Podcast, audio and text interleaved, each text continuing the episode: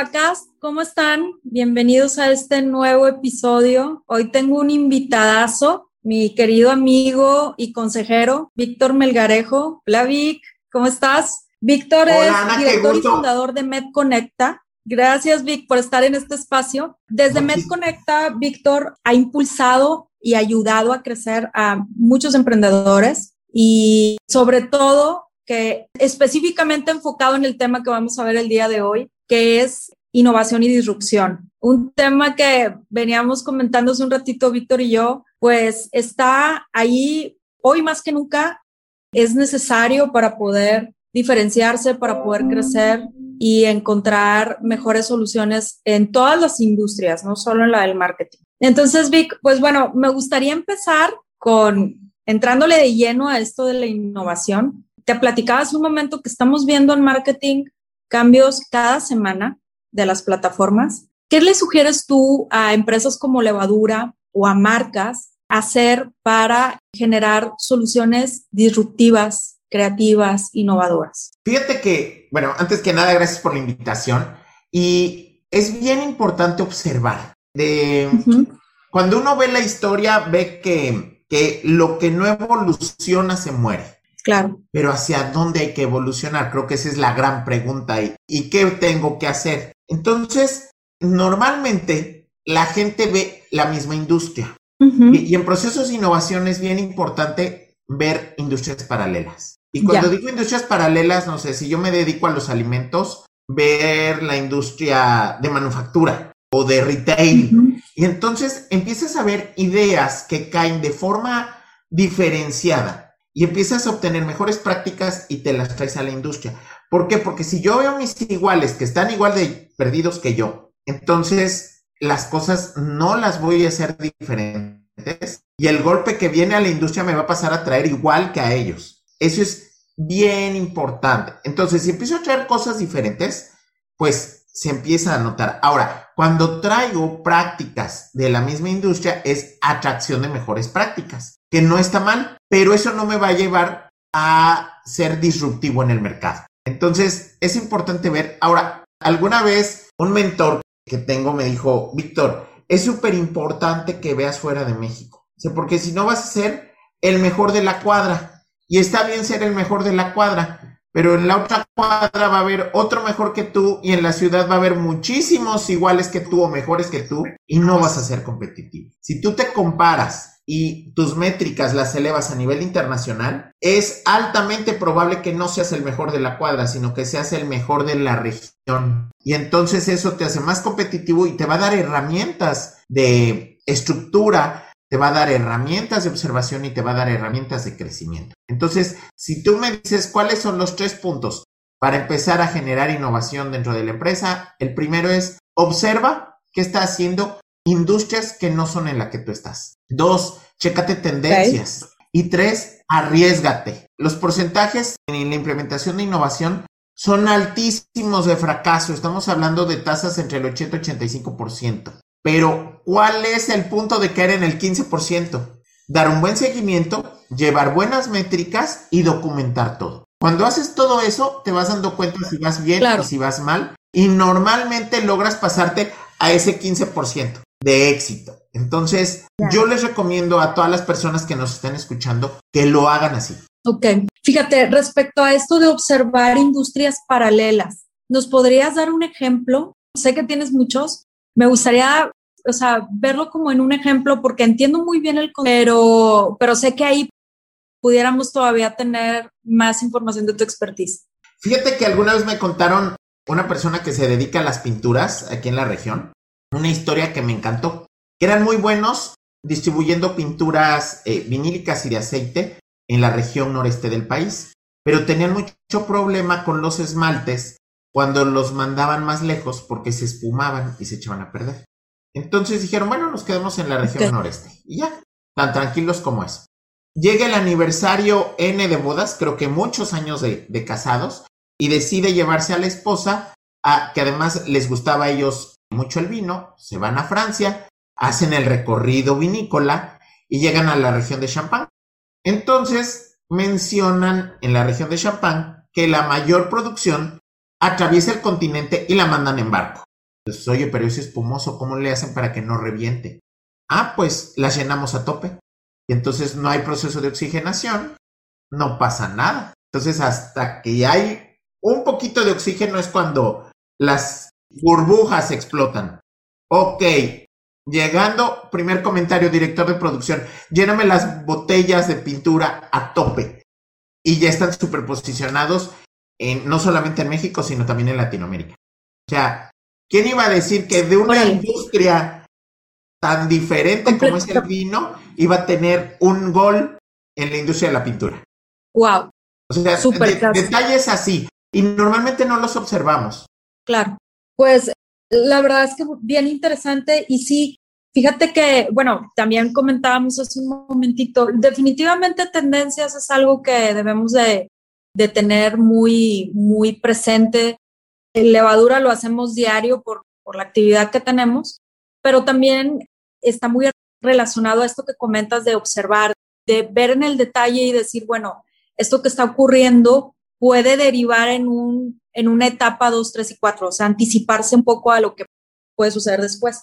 Y en el punto de arriesgarse, que también lo, lo comentábamos, ¿cómo ves tú en México, pues, emprendedores, empresas, marcas, con respecto a arriesgarse, ¿verdad? Porque ya pasamos por un tema bien complejo que fue el COVID, ya vimos lo dañino que puede ser tener una economía debilitada, no solo por el COVID, sino por otras cuestiones también de índole nacional. ¿Tú cómo ves el crecimiento de las empresas y de las marcas y de qué forma debemos de arriesgarnos?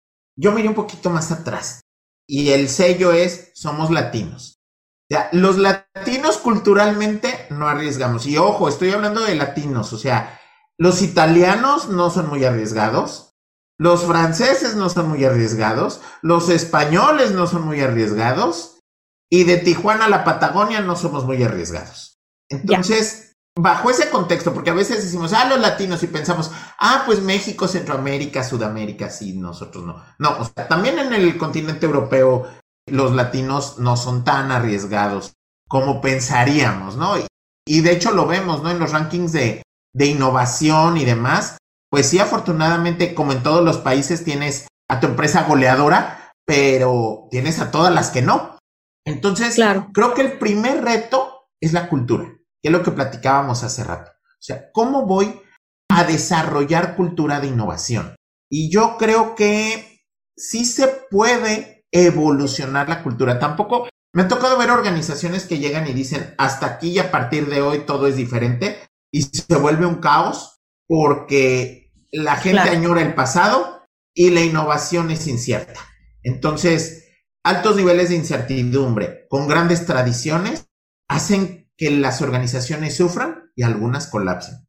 Entonces, es importante ir redirigiendo, meter, por ejemplo, incentivos, participación. Por ejemplo, ahora está muy de moda y, a mí me, encanta mucho eso de el salario emocional. Poderlo ir introduciendo en los formatos de trabajo, que tu equipo, oye, ¿qué te gusta? La pintura. Bueno, te puedo mandar un curso de pintura en lugar de darte un aumento de sueldo o un bono o un club de lectura. Y además, indirectamente, muchos directivos me comentan a veces, es que eso no me va a pegar directamente a la empresa. Claro que te va a pegar directamente a la empresa porque le estás desarrollando el otro lado del cerebro al colaborador. Entonces los estás haciendo que puedan ser innovadores. Les estás poniendo la camiseta de la empresa y entonces los riesgos van a ser más medidos, pero sí se van a aventar a hacerlos. Es importante también tener observatorios. Para mí los observatorios son súper importantes. ¿Y qué es un observatorio? Es tener un equipo especializado que nos ayude a observar las tendencias, a observar los patrones. Generación de futuros es algo que hemos hecho aquí en Med y, y afortunadamente nos ha dado muy buenos resultados, tan así que te comento y, me lleno de orgullo saber que en el COVID me creció.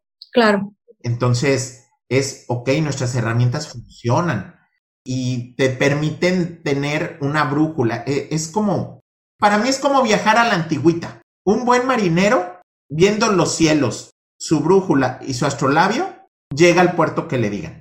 Un marinero muy moderno, sin mucha formación, si se le cae la señal satelital y se apaga el radar, le va a costar mucho trabajo navegar. Claro. Entonces, este tipo de herramientas es como enseñarle a todos el uso de la brújula y del astrolabio y dónde están las estrellas, para que si por X o por Y no tienes el sistema, puedas llegar a buen puerto. Eso es súper importante. Entonces, eso te ayuda a tener dirección y sentido, que toda empresa debe de tener dirección y sentido. Fíjate, ahorita que comentabas respecto a, las culturas y esto, ¿no crees que esta falta de, de tomar riesgos o de, como dices tú, de encontrar formas de todo el tiempo estar conectados con el entorno, tenga que ver con que definitivamente es nuestra cultura, que así nos enseñaron como a paso a paso y, sabes, este, sin querer aventarte del todo. Pero no sé si también tenga que ver, obviamente, con, con el entorno en el que vivimos, en donde hay demasiado caos, ¿verdad?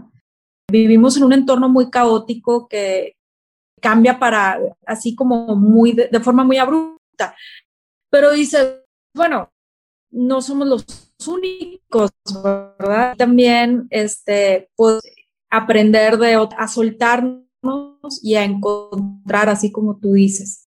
Vic, este, ¿serías tan amable de compartirnos un par de lecturas que le puedan nutrir a nuestros escuchas del EvaCast sobre información interesante acerca de innovación?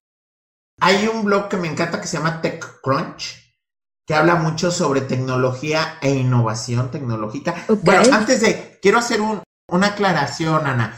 Mucha gente cree que innovación es tecnología. Y creo que ahí es donde empezamos con los errores. La tecnología es una herramienta que nos ayuda para desarrollar la innovación y facilitarnos la vida. Porque dicen, es que yo no hago innovación porque no puedo poner un equipo de desarrollo. No, espérate. La innovación es una forma de pensar que nos va a ayudar con la tecnología. Entonces, en TechCrunch hablan mucho de eh, procesos de mm, desarrollo tecnológico, pero te hablan de los problemas que se atienden a través de esa tecnología. Entonces, eso, eso es un punto bien importante. Y el otro que me gusta es un libro que se llama White Lens. White Lens es un libro que te da el vistazo. Si, quieren al ratito te mando ahí una foto de la portada para que la compartamos después ahí en nuestras redes sociales donde te habla sobre cómo ver a futuro y cómo hacer mapas de ruta para llegar a, buen fin.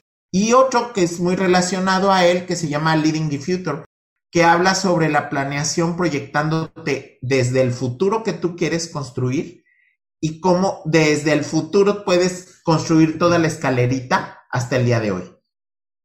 Y los dos son lecturas bien ligeras, o sea, no, no son complicadas, porque a veces cuando habla uno de futuro, la gente cree que en verdad es muy complicado y demás. Y son bastante amenas y te van cayendo el 20, ¿no? Decía mi abuelita, ya me cayó el 20. Bueno, igual es así de, ah, pues por esto. Ah, también por aquello. Entonces, claro. está, está bien interesante. Vale, me encanta, me encanta y muchas gracias por compartirnos estos inputs. Pues bueno, llegamos al final de este capítulo que podríamos hacer muchos capítulos de esto, porque está súper interesante el tema. Te agradezco muchísimo, Vic, hayas aceptado la invitación a LevaCast. Espero que no sea la última vez, sino que podamos reunirnos a echar el cafecito y a platicar en otro episodio. Y agradecerles también a los escuchas. Vic, no sé si quieres enviarles un mensajito a los seguidores de LevaCast. Pues antes que nada, muchísimas gracias por escucharnos, por tomarse el tiempo. Espero aprendan y que pues todas sus dudas, comentarios o sugerencias. Además, Ana no solo es una excelente anfitriona y amiga, es toda una experta, entonces pues que nos pregunten y, con todo gusto vamos a estar aquí. Muchas gracias, Ana.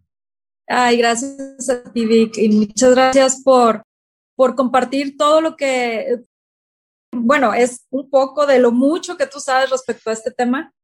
Chavos, les vamos a dejar aquí abajo en la descripción las sugerencias que nos hizo Víctor de lecturas y recuerden escucharnos en YouTube que es un videocast, y en Spotify, que es nuestro podcast.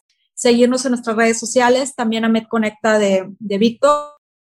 Y agradecerles nuevamente su tiempo y el espacio que se dan para escucharnos. Gracias a todos y un abrazo. Chao. Muchas gracias.